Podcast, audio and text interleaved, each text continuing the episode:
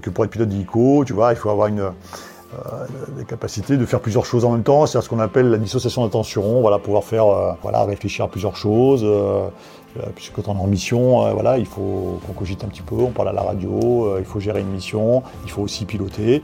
Donc ça, c'est des aptitudes que, tu as ou que tu n'as pas. Hein. C'est l'objet des tests que l'on passe initialement. Et ensuite, pour la montagne, la montagne, ben voilà, hein, ce sont, bah, c'est d'autres aptitudes. Hein. C'est un engagement déjà particulier des aptitudes euh, techniques qu'on décèle, euh, nous, dans le cadre, voilà, là c'est le moniteur, l'instructeur qui, parle, qu'on va déceler euh, sur le centre de vol en montagne. Hein. On peut être un très bon pilote en plaine, en mer, et puis, entre guillemets, ne pas faire ce qu'on appelle la maille en montagne pour différentes raisons. Hein. C'est un vol qui est vraiment très très particulier en montagne. On n'a pas cette référence horizon, on a une aérologie qui est particulière, c'est particulier. Bienvenue dans Défense Zone, le podcast qui traite des questions de défense et de sécurité à travers des entretiens avec des militaires, des membres des forces de l'ordre, des personnalités politiques ou encore des entrepreneurs. L'objectif de cette émission audio disponible sur toutes les plateformes en ligne de podcast est d'ouvrir au plus grand nombre les portes d'un univers d'ordinaire plutôt secret, dans le but de donner à réfléchir à des questions qui nous concernent tous, qu'elles soient politiques, géopolitiques, économiques ou plus largement sociétales. Dans ce nouvel épisode, nous partons à la rencontre du chef d'escadron Philippe Seba, gendarme et pilote d'hélicoptère qui commande la section aérienne de Chamonix. Quand les secouristes du PGHM doivent intervenir en montagne et en urgence, c'est notamment lui qui est en charge de faire le chauffeur et à plus de 3000 mètres d'altitude, la mission est souvent périlleuse. Dans cet entretien, réalisé entre deux interventions, Philippe nous parlera de ses autres missions ainsi que de son expérience de pilote. Pensez à vous abonner à ce podcast pour ne pas rater les prochains épisodes et retrouver tous nos articles et reportages sur notre site internet défense-zone.com. Nous vous souhaitons une bonne écoute. Donc nous sommes avec le chef d'escadron Philippe Seba à Chamonix. Euh, est-ce que euh, on va se tutoyer puisqu'on a fait un tour d'hélico ensemble? Exactement, il n'y a pas de souci. Ce sera plus simple. Euh, est-ce que tu peux te présenter, nous dire qui tu es, ce que tu fais? Alors, Philippe Seba, je suis le patron de la section aérienne de Chamonix, euh, qui comprend deux unités, euh, celle de Chamonix et, de, Modane. Donc, patron la base, mais je suis euh, également et surtout pilote, pilote gendarmerie en montagne, c'est ma spécialité, et également instructeur. ça fait maintenant eh bien, 27 ans que je fais ce métier et pratiquement 33 ans en gendarmerie. Je suis un pur produit bleu de la gendarmerie. Euh, je suis ce que l'on appelle un recrutement euh, interne. On avait à l'époque pratiquement 50% de gens qui étaient issus euh, du même milieu que moi, de purs gendarmes, et 50% de gens qui venaient des autres, des autres armées. Ça a un petit peu changé depuis quelque temps. Maintenant, c'est plus des spécialistes qui arrivent, des gens qui veulent être pilotes d'hélico, qui s'engagent pour ça, c'est ça? Alors moi, je suis venu pour ça. Je suis, enfin, je suis rentré en gendarmerie pour être pilote d'hélico. Alors c'est un chemin qui est quand même euh, assez, assez difficile, mais avec du travail, euh, on y arrive. Non, pendant les dernières années, on a récupéré pratiquement 80% euh, des gens, 80-90% des gens issus des armées, donc qui sont déjà pilotes, qui font un transfert en gendarmerie. Et là, depuis quelques mois, ça s'inverse de nouveau pour différentes raisons. Donc on va repartir sur euh, un recrutement euh, principalement euh, interne gendarmerie. D'accord. Pourquoi tu as choisi cette, cette voie? Alors c'est, je, voulais être pilote. Depuis gamin, je voulais être pilote. Alors pas, pas forcément être pilote hélicoptère, peut-être pilote de chasse. Et puis j'étais passionné par la montagne.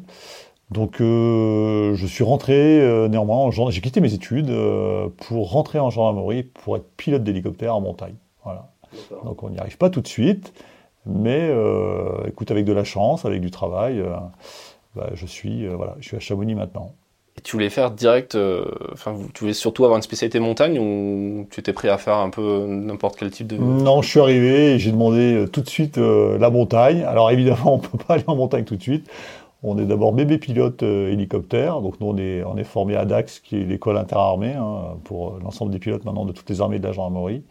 Et puis euh, j'ai commencé en pleine, voilà, comme tout le monde, euh, sur euh, la base d'Amiens. Ça m'a fait peur un petit peu au début, hein, parce que j'étais pas forcément du, du coin, mais ça a été une, une expérience pendant trois ans formidable. et puis à partir d'Amiens, très assez rapidement, j'ai commencé ma formation en montagne, voilà, qui, qui se passe pour tous les pilotes de la gendarmerie à Briançon. D'accord. Elle dure combien de temps cette formation? Alors cette formation, elle est quand même assez longue. entre, alors il faut, faut quand même attendre d'avoir maintenant entre 700 000 heures de vol pour un pilote, donc avoir un minimum d'expérience. Il faut être volontaire, bien évidemment, passer les différentes phases de, sélection. Et puis, euh, quand on entame véritablement la qualification, on en a pour euh, un an et demi à deux ans. Voilà. Avec, euh, on va dire pratiquement deux ans avec la formation 145 derrière. Pour ensuite être affecté sur une unité, on va dire, moyenne montagne. Voilà. Pour terminer après sur des, sur des unités dites hautes, très hautes montagnes, comme Briançon et Chamonix. D'accord. 700 heures de vol, je, ne m'en rends pas compte, c'est beaucoup, pas beaucoup? Euh, c'est pas, c'est juste ce qu'il faut. Euh, un pilote gendarmerie fait à peu près 200 euh, heures de vol par, par an. Voilà, donc à l'époque, voilà. Alors moi, j'y suis même allé un petit peu avant. Bon, il fallait avoir ouais, 3-4 ans d'expérience. Maintenant, un peu plus. les gens sont plus vers des, pour les ab les purs gendarmes, qui ont à peu près 1000 heures de vol. Donc c'est pratiquement 5 ans d'ancienneté. Et pour les gens qui viennent de, des autres armées, ce sont déjà qui sont déjà pilotes, donc qui ont pratiquement 8 ans d'expérience et qui ont euh, en général minimum 2000 heures de vol. Ah ouais. Voilà. Toi, tu as combien d'heures de vol? Alors j'en ai euh, un peu plus de 7500 maintenant. Ok. Euh, tu voles sur quoi? C'est quoi ta machine? Alors ma machine, ma bécane, c'est actuellement c'est le C145. En tout cas, c'est celle qui est exploitée à Chamonix et en haute montagne. Euh, mais je vole également et j'ai volé sur euh, toute la gamme écureuil de la gendarmerie et le C135. D'accord. Et euh, tu, tu, voles à titre personnel aussi? Dans, dans le civil? Alors j'ai, alors c'est difficile de voler dans le civil parce que, alors surtout en hélico parce que ça coûte très cher. Un petit peu, de plus en plus maintenant, et je l'ai beaucoup fait quand j'étais à la Réunion, parce que j'ai servi 4 ans à la Réunion, où là par contre j'ai fait beaucoup de, de vols en, privé. D'accord. À la Réunion, les, justement, les, c'est de la montagne. Exactement. Les, personnels que l'on envoie euh, à la Réunion, ce sont des pilotes montagne. Parce que ça monte jusqu'à voilà, Piton, de, Piton des Neiges, hein, c'est un peu plus de 3000 mètres. Donc euh, il faut une qualification montagne. nous sommes obligatoirement qualifiés montagne en gendarmerie si euh, voilà, on opère au-delà de 2000 mètres d'altitude. D'accord. Et le fait qu'il n'y ait euh, pas de la neige comme, euh, comme à Chamonix en hiver, est-ce que c'est très différent ou est-ce qu'au final... Euh, c'est différent, c'est moins, ce sont des, des, des, secours qui sont moins techniques, moins engagés que, qu'à Chamonix par exemple, mais il fait chaud, il fait très chaud. Moi, je, quand je suis retourné, enfin quand je suis arrivé à la Réunion, je suis revenu retourner sur Alouette 3, parce que j'ai beaucoup volé sur Alouette 3, qui était la machine mythique du secours du secours montagne. Donc euh, voilà, avec des performances qui étaient euh, moindres que le C145. Donc particulier, très intéressant. En tout cas, c'est une très très belle affectation. Voilà. Et qui nécessite cette qualification montagne, en tout cas, pour, euh, pour travailler là-bas. Ici, on est à la section aérienne de Chamonix. on, en discutait avant de faire cet enregistrement comme beaucoup de gens, je pensais que euh, ici c'était les hélicoptères du PGHM, puisque vous êtes euh, principalement en contact avec le PGHM. Mais en fait, je me suis rendu compte que pas du tout. Vous avez d'autres types de missions. Est-ce que tu peux m'en parler un peu? Ouais, alors effectivement, hein, ça c'est l'amalgame qui est fait effectivement euh, avec le PGHM, puisqu'on fait voilà un peu plus de 70% de missions avec nos collègues du PG, mais ce n'est pas évidemment, enfin ce n'est pas l'hélico du PGHM. la SAC de Chamonix fait partie intégrante des, unités aériennes de la gendarmerie, euh, du CFAGN, qui est le commandement des forces aériennes de la gendarmerie nationale, implanté le commandement de l'état-major sur euh, Avec différentes bases, implantées un peu partout euh, en France et en Outre-mer, qui exploitent voilà, de l'écureuil, de l'EC-135, du 145, et qui sont là pour travailler au profit de toutes les unités de la gendarmerie. Donc évidemment les PGHM, mais en fait, euh, qui ne sont implantés que sur, euh, euh, en moyenne montagne ou en haute montagne, mais ensuite avec tous nos collègues des brigades territoriales, les unités d'intervention telles que le GIGN, le RAID, puisque nous travaillons également pour, avec, avec la police nationale, les PSIG, les pelotons de surveillance et d'intervention, les brigades nautiques, les BMO, etc. etc.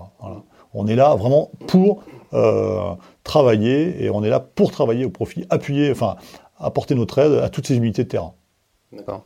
Donc en fait, vous pouvez être amené aussi bien à, faire du sauvetage pour quelqu'un qui s'est perdu sur un glacier ou qui s'est blessé que, euh, éventuellement une menace attentat ou de la criminalité, par exemple. Exactement. On est avant tout gendarme. pilote d'hélicoptère, certes, mais nous sommes ouais, avant tout gendarme. Donc, on répond à tout le spectre missionnel de, de la gendarmerie. Alors, c'est vrai qu'en montagne, en général, voilà, on est vraiment sur un enfin pas sur une optique, mais c'est notre, job principal. Mais Chamonix particulièrement, qui est quand même la mecque du, secours montagne euh, en France et on va dire l'unité phare euh, montagne en gendarmerie, mais c'est celle qui réalise le plus de missions de police euh, sur les unités dites montagne. Voilà, c'est quelque chose que j'ai beaucoup développé, qui existait, mais qui, a beaucoup été développé depuis ces dernières années. Donc oui, on intervient à la demande de nos collègues de terrain. Euh, voilà, quand ils nous appellent, hein, ça se gère euh, par téléphone euh, et extrêmement rapidement. Donc un braquage, une mission, enfin une personne qui est, comment dirais-je, qui est prise en otage, etc. Nous intervenons, bien évidemment. S'il faut également intervenir et appuyer de manière de plus importante un dispositif avec des unités d'intervention telles que je vous l'ai dit tout à l'heure, enfin je te l'ai dit, le GIGN, le RAID, le GSPR, hein, donc le garde du corps de la présidence de la République. Voilà, on travaille avec eux. Et depuis quelques temps, là, 2-3 ans, on travaille beaucoup, beaucoup avec eux. Voilà, en tout cas, euh, beaucoup en entraînement, puisque le centre de formation euh, euh, police, donc du CNAS, est ici. Ils viennent s'entraîner sur Chamonix et également sur la partie gendarmerie avec le CNISAG. D'accord.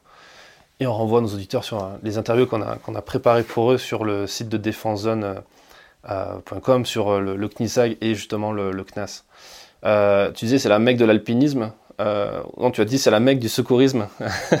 Chamonix c'est la mecque de l'alpinisme, mais c'est aussi forcément la mecque des accidents d'alpinisme quelque part, parce que c'est là où il y a le plus d'accidents. Ben, c'est là où en fait c'est mathématique. Hein. C'est comme c'est un endroit qui est hyper hyper fréquenté. Hein. Chamonix c'est un, véritable parc d'attractions. Hein. Donc il y, a, toutes évidemment les activités d'alpinisme et tout ce qui gravite autour. Hein, de plus en plus maintenant le, VTT, le vélo électrique, le speed riding, le parapente, euh, etc. Et puis ça, ça, évolue euh, en permanence. Donc euh, on est pratiquement, tu vois, sur l'hiver, alors sauf évidemment au regard du contexte actuel qu'on connaît, où là, bon, c'est quand même extrêmement calme, mais on est sur 80-90 000 personnes jour sur Chamonix l'hiver et un peu plus de 100 000 jours l'été. Donc évidemment, il y a du monde un peu partout. Euh, alors ça ne veut pas dire qu'on ne fait que du secours entre haute montagne. Hein. Il y a des accidents euh, de randonnée basiques, de plus en plus de vélos. Donc voilà, bah, inévitablement, euh, mathématiques. Comme il y a beaucoup plus, il y a, plus de monde ici sur un mouchoir de poche, eh bien on fait énormément de secours. c'est l'unité qui réalise le plus de secours, en tout cas en gendarmerie, mais au-delà de ça, en France, hein, je te l'ai dit tout à l'heure, on, on, se balade quand même pas mal sur la planète euh, pour différentes raisons. Et ouais, on est capable de dire qu'effectivement, euh, c'est a priori l'endroit où il y a le plus de secours euh, au monde dans, dans un environnement extrêmement restreint, certes, hein, mais c'est quand même assez conséquent. Tu as parlé de la formation au début. comment on devient pilote à la base et surtout pourquoi et quels sont les profils qui, quel est le profil qu'il faut avoir pour être un pilote et un bon pilote? C'est difficile à répondre à cette question. Alors, comment tu deviens pilote?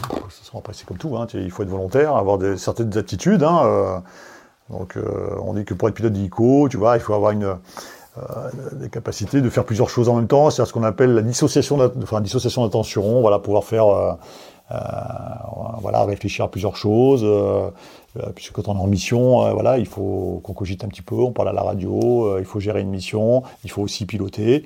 Donc ça, c'est des aptitudes que, tu as ou que tu n'as pas. Hein. C'est l'objet des tests que l'on passe initialement. Après, j'irais n'importe qui entre guillemets pour être pilote pilote d'hélico. Hein. Après, c'est juste un problème de d'argent parce que ça, quand même, ça, coûte quand même vraiment très très cher. La particularité après du vol euh, d'être pilote professionnel et dans les armées, c'est qu'on a une carotte pratiquement tous les jours, au jour le jour, hein, et si on n'arrive pas à faire euh, l'exercice qu'on nous demande, voilà, on nous les fait réviser, euh, redoubler une fois, et puis après, sinon, tu, tu, prends, tu prends la porte. Donc voilà, ça demande un peu plus de... Ouais, c'est un peu plus un peu plus particulier. Et ensuite pour la montagne, la montagne, ben voilà, hein, ce sont, c'est d'autres aptitudes. Hein, c'est un engagement déjà particulier des aptitudes euh, techniques euh, qu'on décèle, euh, nous, dans le cadre, voilà, là c'est le moniteur, l'instructeur qui, qui, parle, qu'on va déceler sur le centre de vol en montagne. Hein. On peut être un très bon pilote en plaine, en mer, et puis, entre guillemets, ne pas faire ce qu'on appelle la maille en montagne, pour différentes raisons. Hein. Voilà. C'est un vol qui est vraiment très très particulier en montagne. On n'a pas cette référence horizon, on a une aérologie qui est particulière. C'est particulier. Je me doute qu'il faille aimer la montagne pour faire ce boulot-là. Je pense que si tu as choisi cette, cette, affectation, ce boulot, c'est parce que tu aimes la montagne.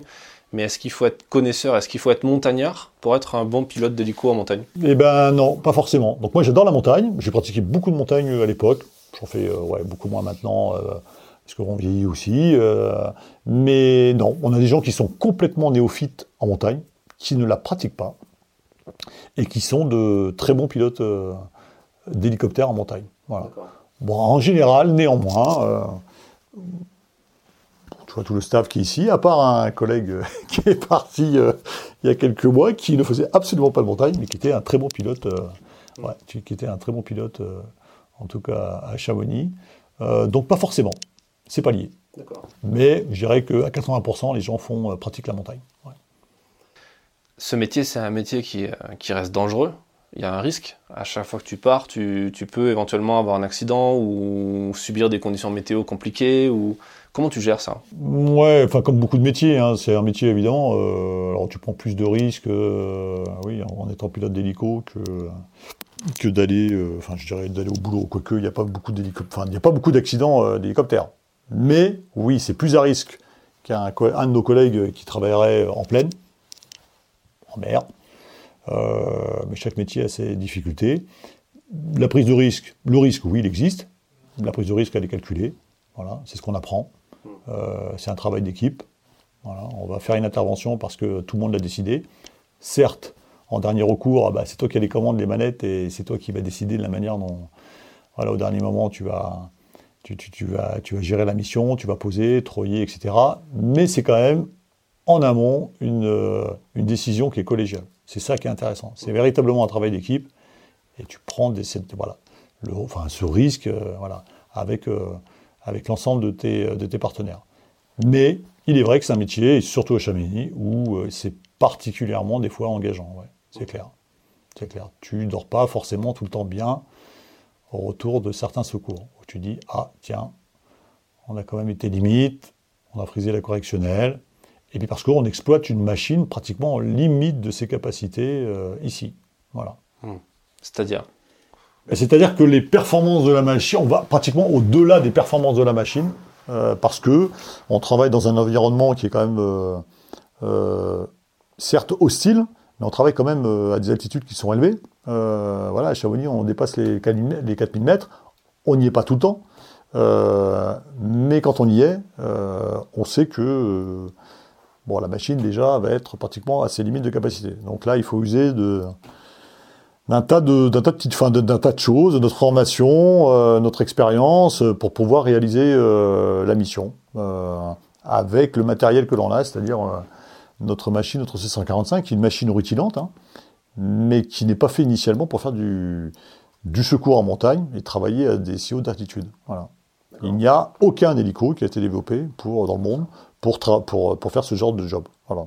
Il y a un hélico parce que ça m'intéresse, parce que c'est une petite, euh, ça intéresse personne. Il n'y a pas de débouché économique pour faire une machine bah comme non, c'est-à-dire que tu as que quelques machines, euh, voilà. alors au début c'était en France, hein, voilà. Bon, le, secours en montagne commence ça. Il y, a, quand même un tas d'hélicos qui volent dans le monde, euh, et puis il y a des chaînes de montagne ailleurs qu'en France qui vont bien plus haut que les 4810 mètres. Ça se développe de plus en plus. On regarde du tourisme de masse. Et après, les, ouais, les machines sont quand même limitées. Bon, il n'y a qu'une machine actuellement qui est un monomoteur, qui est un écureuil, voilà ce qu'on appelle le, le, B, le B3, qui permet d'opérer euh, voilà, à ces altitudes. Mais c'est un hélico euh, ouais, de petit gabarit. Euh, voilà. Il y a une. Parlons argent, deux minutes. Il y a une prime de risque pour, pour, pour ce métier-là? Non, absolument pas. Nous avons la seule chose qui nous différencie au niveau du, du salaire par rapport à nos collègues, c'est que à grade égal, c'est que nous avons une solde à l'air qui correspond à 50% de ta solde à 50% de ta solde de base. Voilà. C'est la même solde d'air que pour les parachutistes, par exemple, dans l'armée? Alors oui, ça dépend s'il y a, je crois, hein, de mémoire, euh, trois types de solde d'air, un, deux ou trois. Euh, donc nous, on a la plus, voilà, la plus élevée. Est-ce qu'ils ont exactement la même? Ouais, ça dépend des armées, je crois. Et sur le nombre d'heures de vol que tu fais, tu as des implications sur ta retraite, par exemple, des choses comme ça? Non, alors dans les armées, effectivement, quand les heures de vol, euh, et en fonction du, type de, mission que tu fais, secours ou pas, te donne un, un coefficient qui vient te majorer tes, je rappelle nos annuités pour la retraite. Donc par exemple, concrètement, une heure de vol en secours nous donne l'équivalent de trois jours travailler. Donc, tu arrives effectivement à, tu peux arriver à prendre ta retraite alors plus rapidement. Bon, pour les militaires, de toute façon, 17 ans ou 27 ans de service, si tu es sous-officier euh, ou officier, ça c'est tout le monde euh, pareil. Euh, et évidemment, tu, tu, tu, tu, arrives à accumuler des points dans ton panier annuité un peu plus rapidement si tu es dans l'aéro. Mais évidemment, tu pars après, si tu, si tu pars avant ta limite d'âge, tu pars au prorata de ce que tu as cotisé, etc. Mais oui. D'accord. Je te disais tout à l'heure, je, suis vraiment impressionné de voir, on a passé la journée ensemble, de voir à quel point c'est intense le rythme. Euh, donc là, tu, es d'astreinte, tu, dois ben, partir au coup de sifflet dès qu'il y a un problème, euh, quel qu'il soit. Tu l'as dit, pas forcément du secours en montagne, mais autre chose. Et du coup, tu arrêtes tout ce que tu fais, tu montes dans la machine et tu pars. Et ça, c'est en chaîne. Comment tu fais pour gérer le rythme et la fatigue? Tout en restant concentré comme ça Moi, j'adore ça. Je suis fait pour, enfin, je suis fait pour ça. J'adore travailler dans l'urgence. J'adore faire plusieurs choses en même temps. Donc là voilà, tu vois, on est assis, on discute, euh, mais évidemment il y a, la partie administrative, RH, euh, euh, voilà tous les dossiers qui, qui arrivent derrière. Et puis après, évidemment, les vols qui s'enchaînent. On en a fait quelques-uns aujourd'hui, mais franchement, c'est une petite activité pour nous. C'est-à-dire que voilà, on est au mois de février, certes, en période scolaire, mais on est en période Covid. Donc en fait, on fait Bon, aujourd'hui, on en fait trois fois moins que d'habitude, hein, tu vois. Donc, euh, bah, si tu voles beaucoup, voilà, bah, après, tu restes un peu plus tard. Le... Alors, c'est ça, hein, c'est ce qui fait aussi. Euh, le, fait d'être militaire euh, bon, nous permet de travailler, de ne pas compter nos heures. C'est sûr que. voilà, on compte pas, on compte pas nos heures. Bon, évidemment, on, se fatigue aussi. mais écoute, j'adore ça. C'est. C'est ce qui fait mon, c'est ce qui fait mon ADN. Voilà. Il n'y a pas un moment où tu te dis, Oh, là, je suis, je suis éclaté, je peux plus partir, euh, ça devient dangereux euh Non, alors en tout cas, si ça arrive, et tous les pilotes, si on prend compte, évidemment, on est tous conscients à un moment donné, ou si on n'en a pas conscience, là, c'est un peu grave, mais on a nos collègues qui sont là pour dire, OK, euh, bon voilà, on va, on, on va temporiser, etc. Écoute, dans le cadre du vol, non, ça m'est pratiquement jamais arrivé. Je, que ce soit de jour, de nuit, hein, parce que l'été, on a des amplitudes horaires qui sont quand même assez importantes, hein, très tôt le matin, très tard la nuit, puis il faut gérer les dossiers derrière. Euh, donc non, les vols, de toute façon, c'est de l'urgence, on va les, les traiter. Néanmoins, si j'étais fatigué, malade, euh, je le dirais. Ça m'est jamais arrivé. Euh, par contre, ce que je vais plus temporiser derrière, effectivement, c'est la partie paperasse administrative, où là, tu peux, tu peux temporiser, tu peux remettre au lendemain. Mais par contre, évidemment, ça vient s'accumuler, ça vient s'accumuler derrière. Donc après, bah, quand tu plus de permanence, eh ben voilà, bon, tu sais que tu, tu voleras pas, mais que tu es dédié euh, voilà, au bureau, à l'administratif, euh, bon, tu passes un peu plus, euh, passes un peu plus de temps. Mais c'est ce qui, non, j'adore ça, j'adore ça, ça. Mais c'est vrai que c'est un rythme qui est particulier et on n'a pas tous le même rythme, non seulement sur les unités montagne, mais dans, dans, nos unités aériennes. C'est vrai que bon, je pense qu'on est, nous sommes les unités qui avons des amplitudes horaires les plus importantes, ouais, ça c'est sûr. Ouais. Là, on entend euh, une alerte peut-être ou non? Ouais, c'est peut-être une alerte qui est en train de se déclencher. Donc, tu vois, on a le répétiteur radio là, de, de la fréquence secours. On attend. Donc là, tu as vu comment ça se passait. Hein, L'alerte arrive au PGHM, euh, en général au centre à Chamonix, qui est rebasculé tout de suite immédiatement euh, sur le poste de secours à la DZ des Bois. Et puis voilà, nos, nos gars traitent et puis viennent nous voir avec le médecin pour savoir voilà, si on réalise le secours, comment on fait, etc la, la petite partie mini-briefing euh, qu'on réalise avant chaque secours, mais qui est extrêmement rapide parce qu'on se connaît très très bien, sauf si c'était vraiment euh, voilà, un secours particulier, plus ou moins engagé, etc. Euh, etc. Le fait de travailler comme ça avec une petite équipe et régulièrement, ça, développe des liens de confiance, je suppose. Ça doit être plus simple pour travailler. Bah, c'est plus simple en fait. en fait, c'est plus simple. C'est plus simple. C'est plus simple et c'est extrêmement confort. C'est un milieu milieu d'experts, que ce soit nos collègues euh, du PGHM de, de qui sont vraiment des gens voilà, hors pair, extrêmement qualifiés, guides pour la plupart, moniteurs de ski, gendarmes, nos médecins, nos médecins qui sont des médecins du urgentistes, euh, qui sont aussi en général, de toute façon, qui sont montagnards. Euh, et puis euh, voilà mes collègues mécaniciens de bord, hein, tu as vu Benjamin avec qui tu as travaillé aujourd'hui, voilà, qui sont des gens experts tant au niveau mécanique sol, en vol, en, en, triage, et puis des pilotes qui sont voilà, qui, ont quand même beaucoup d'expérience. Donc on se connaît très bien, c'est extrêmement facile. Bon voilà, si on a quelqu'un qui arrive dans l'unité, enfin dans l'équipe, qu'il soit secouriste, médecin ou tu vois, il ressort la machine, donc ça veut dire qu'il y a un secours. Ou pilote, c'est ce qui va arriver cet été. Il, va y avoir un, plan de mutation. On va avoir quand même quelques changements de personnel assez importants à la section. Bah voilà, là, tu te mets un petit peu en retraite, ça va un petit peu moins vite. Il faut apprendre à se connaître. Euh, voilà, on discute un peu plus, on brief, on part plus doucement, et puis bah voilà, les choses se mettront en route, la machine s'enclenche. Ça prend quelques semaines, quelques mois, et puis, et puis ça part. Voilà. Après, il faut pas tomber dans la, il faut pas tomber dans la routine. C'est le plus dangereux, ça. Ouais. Si tu as un dernier conseil à donner avant de partir en opération, là tout de suite, euh, qu'est-ce que tu donnerais comme conseil à, à quelqu'un qui veut se lancer dans ce métier, être pilote Pourquoi pas pour la gendarmerie? Il bah, faut, faut, vraiment que ce soit, euh, faut, faut, que ce soit euh, ouais, vraiment une volonté, une passion. Voilà, il faut pas faire ça parce que, bon, certes, on a envie d'être pilote, de voler en montagne. Pas faire ça parce que tu vois des images. Euh, et puis tu, tu, peux pas trop savoir comment tu vas réagir. Bon, un, il faut être pilote, voilà, un step by step, hein, euh, tu vas crescendo. Et puis tu peux dire, ah bah non, tiens, non, en fait, euh, ça me plaît pas plus que ça, je préfère aller rester en plaine, ou je préfère faire du, euh, euh secours euh, ou du vol euh, au-dessus de la mer. C'est aussi des, métiers qui sont particuliers, hein, qui demandent aussi beaucoup d'expérience. Et puis après, bah, tu viens un peu pour la montagne. Bon voilà, et puis euh, bon, bah, si, si c'est comme moi, ça te plaît du début à la fin, tant mieux. Mais à un moment donné, bah, ça matche pas. Hein. Tu dis, ah bah non, je suis pas fait pour ça. Ou alors tu as très envie, et puis bah, malheureusement, euh, bah voilà, il te manque le, petit truc ou les petites choses qui font que euh, bah, les instructeurs vont te dire, bah non, écoute, c'est pas véritablement fait pour toi. Ta capacité d'analyse, elle est, elle est pas bonne, tu vois, etc., etc. Bon, c'est des choses qu'on amène en général ouais, assez doucement, correctement, on va dire, euh, et les gens arrivent à prendre conscience que il faut s'arrêter de même. C'est quoi comme ce que quoi? Un parapente qui a basculé côté jeur et son pote le voit plus. Oh la vache, ok. Eh ben si tu vois, donc ça c'est grave. Ok, et eh ben je te remercie. Je t'en prie. Merci d'avoir écouté cet épisode jusqu'à la fin. S'il vous a plu, partagez-le autour de vous et abonnez-vous au podcast pour ne pas rater les prochains. Défense Zone, c'est aussi un magazine en ligne et en papier disponible sur les, le site internet défense-zone.com. Rendez-vous en description pour plus d'informations et à très vite dans un prochain épisode.